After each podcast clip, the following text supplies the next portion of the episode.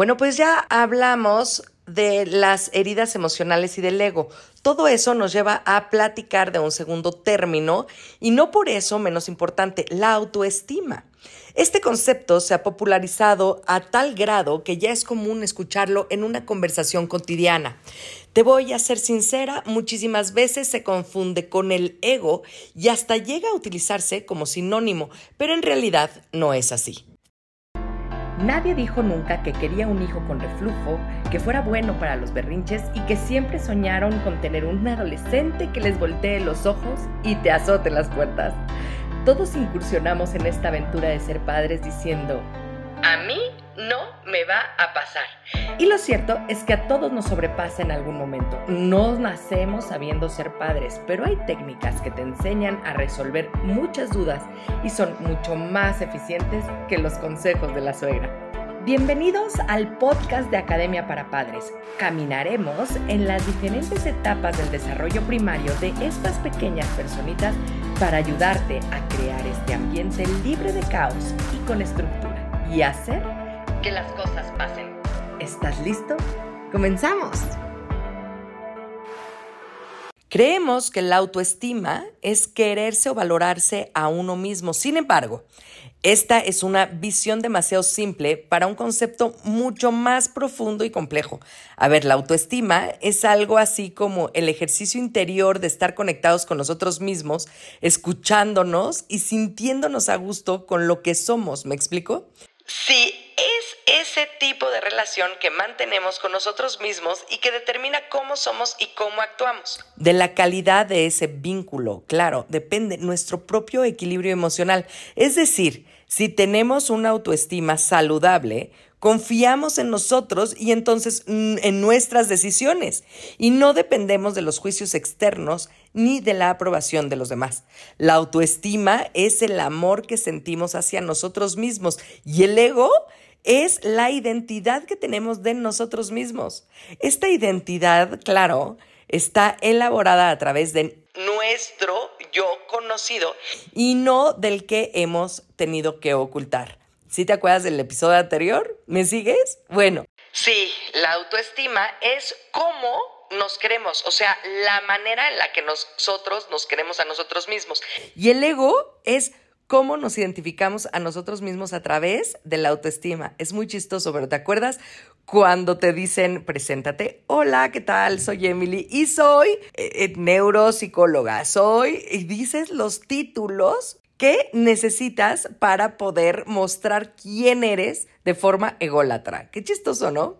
Bueno, pues ya visto eso, en realidad no son sinónimos la autoestima y el ego no es lo mismo, pero sí son dos conceptos estrechamente relacionados. ¿Qué es lo que sucede entonces cuando de niños no recibimos los cuidados que necesitamos o estos son deficientes? Pues claro, la autoestima resulta que se hiere y se daña. El ego también se afecta. Esa es la clave de las heridas emocionales, una autoestima dañada y por ende un ego afectado. Y en la medida en la que trabajamos en ellos, seremos capaces de sanar nuestras heridas de la infancia. Por eso te voy a contar un poco más de la señora autoestima. De acuerdo con los especialistas, la autoestima sienta sus bases en la infancia, pero a lo largo de las diferentes etapas de nuestra vida cambia, fluctúa porque necesita ser alimentada en diferentes grados y de acuerdo con la personalidad desde el exterior. Existen dos vías diferentes para entender estos movimientos de la autoestima una interna que se relaciona con la aceptación incondicional de los otros significativos en los primeros años de nuestra vida, ¿ok? Tan necesarios para la construcción de una personalidad saludable. Esta nos permite autoconceptuarnos como seres valiosos y merecedores de amor y de felicidad. Luego, esta vía interna se vuelve muchísimo más compleja a medida que crecemos y le incorporamos ideales o contrarios a estos. Luego está la vía externa, te explico, somos seres sociales. Y por eso los valores que nos rodean se transmiten o se sustentan por las personas cercanas o por aquellos a quien otorgamos este poder o este saber. Así, la vía interna es la individualidad y la externa es la social. Y las dos influyen en las diferentes variaciones de la señora autoestima. De aquí podemos decir entonces que la persona no nace con un concepto de lo que es, sino que este concepto se forma y se desarrolla de manera progresiva en la medida en la que se relaciona con el ambiente y el entorno. Sí, la autoestima se aprende y como todo lo que aprendemos cambia constantemente y mejora a lo largo de nuestra vida, por supuesto, idealmente, ¿verdad? Este concepto entonces se forma a temprana edad. Por eso es tan importante. Y aquí regresamos, como siempre, al origen de todo, que como padres, como responsables de este humanito, fomentemos la fuerza de su autoestima. La clave de todo está en fortalecerla, en estar conscientes de la importancia de que el niño se sienta seguro, amado, aceptado por nosotros porque en la medida en la que reciba atención positiva y cuidado amoroso de las personas que normalmente deben amarla y quererla y aceptarla de forma tal como es, esa autoestima se desarrollará de manera saludable. Los niños con baja autoestima se sienten inseguros de sí mismos. Si creen que otros no los aceptan, es probable que no se integren. Tal vez permitan que otras personas los traten mal. Quizás le cueste trabajo defenderse o se rindan con facilidad. Posiblemente ni siquiera lo intenten. Como papás, debemos ser capaces de darnos cuenta que los niños con baja autoestima tienen dificultad para aceptar cuando cometen un error, pierden o fracasan. Un bebé crece y se convierte en un niño. Entonces es capaz de hacer algunas cosas sin ayuda. Cuando puede utilizar sus nuevas habilidades, se siente bien con él mismo y su autoestima crece y crece. También cuando los padres le prestan atención, le dejan probar cosas, le sonríen, demuestran orgullo y paz en lo que está haciendo, esta certeza de que está bien aunque se equivoque, cada vez que los niños prueban, hacen y aprenden cosas, existe una oportunidad para que su autoestima crezca y se sientan seguros, capaces, aceptados por quienes son. Fíjate, los expertos consideran que la edad más importante para construir la autoestima está entre los 3 y los 10 años de edad. Es durante esta etapa donde los padres deben ayudar y acompañar al niño a construir su propio autoconcepto. ¿Cómo se hace esto?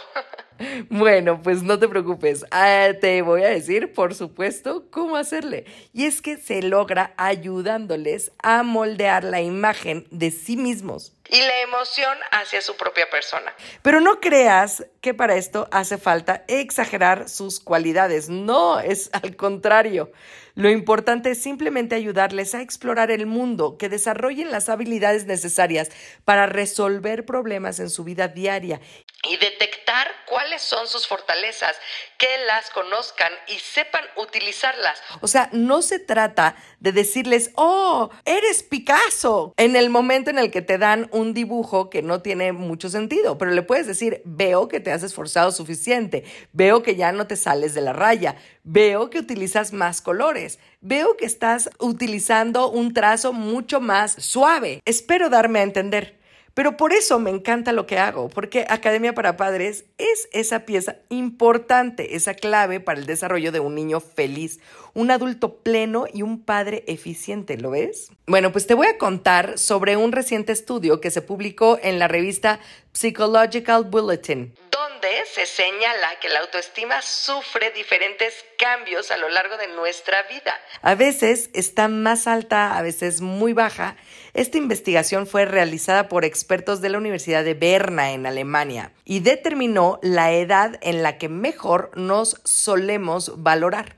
Se analizaron 331 ensayos sobre autoestima que incluían datos de 164.868 personas que iban desde los 4 años de edad hasta los 94. Y se concluyó que cuando cumplimos 60 años de edad es cuando los pensamientos positivos que tenemos sobre nosotros mismos están en su punto más álgido. Y no solo eso, sino que se mantienen a lo largo de esa década. Aún hay más. El primer cambio sustancial de nuestra señora autoestima ocurre cuando tenemos entre 4 y 11 años de edad. En este momento empieza a crecer. Luego, en la adolescencia, la curva se estabiliza y se mantiene constante, sin mucho cambio, hasta más o menos los 15 años. De esta edad y hasta los 30, vuelve a crecer de manera considerable y llega a su momento más alto a los 60. Después de los 70, nuestra autoestima empieza a reducir y de ahí lo hace hasta el resto de nuestra vida, sobre todo cuando llegamos a los 90. Esto se atribuye a unas eh, vivencias de la vejez, a la jubilación, la soledad, los achaques y posiblemente la viudez y el abandono. Seguramente aquí me vas a poder preguntar, bueno, Em, ¿y cuando decimos que alguien tiene baja autoestima? Entonces, ¿a qué es lo que nos estamos refiriendo? Bueno, pues la baja autoestima depende de muchísimos factores, como los antecedentes de la persona, su entorno familiar, laboral y social, incluso su edad, su estado físico y mental. Pues ahí te va. Entre las causas más frecuentes de una baja autoestima se destacan los mensajes negativos, el abuso, la ridiculización del aspecto físico de los comportamientos y un mal ambiente familiar, dificultades académicas, experiencias negativas tempranas, una falta de demostración de cariño y afecto por el entorno. Ay, ya sé.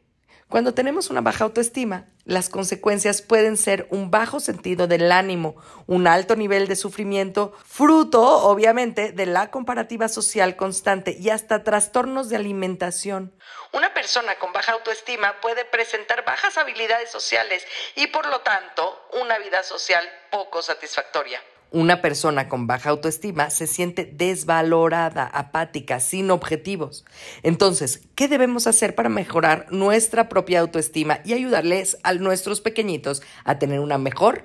Bueno, pues primero que nada, aceptarnos a nosotros mismos tal cual somos tanto nuestras fortalezas como debilidades. ¿Qué tal si nos tratamos bien y con respeto? Digo, si ya nos estamos diciendo mentiras, diciéndonos tantas cosas tan feas, pues qué importa que nos digamos mentiras diciéndonos cosas bonitas, ¿verdad? Sería importante también que aprendamos a ser más compasivos con nosotros mismos. A veces somos tan duros y exigentes que cuidar de nuestra salud física y mental conlleva a fortalecer nuestra autoestima. En la medida en la que tengamos una autoestima sólida, podremos apoyarnos más en valores que en objetivos, identificar nuestra capacidad personal, racionalizar y desvincularlos de pensamientos negativos y aprender a perdonar nuestros errores, por favor, y centrar nuestra atención con una autoestima sólida y fortalecida, seremos capaces entonces de curar estas heridas emocionales de nuestra infancia, dejarnos de ser nuestros peores enemigos, pero sobre todo vamos a aprender a ser nosotros mismos y estar con las personas que nos aceptan tal cual somos. ¿No es emocionante? Suena bien, ¿verdad? Bueno, pues ahora sí tenemos todos los elementos. Pues en el siguiente episodio te voy a decir qué tenemos que hacer para sanar esas heridas emocionales. Así que nos vemos. Hasta la próxima. Muchas gracias por comenzar con tu camino al cambio. No dejes de compartir este canal para ayudar a los demás en su educación parental y su sanación propia. Me puedes encontrar en Facebook, Instagram y YouTube como emilyc.daumas y Academia para Padres. Únete a la comunidad para estar más cerca y poder complementar tu camino al orden y la estructura. Hasta la próxima.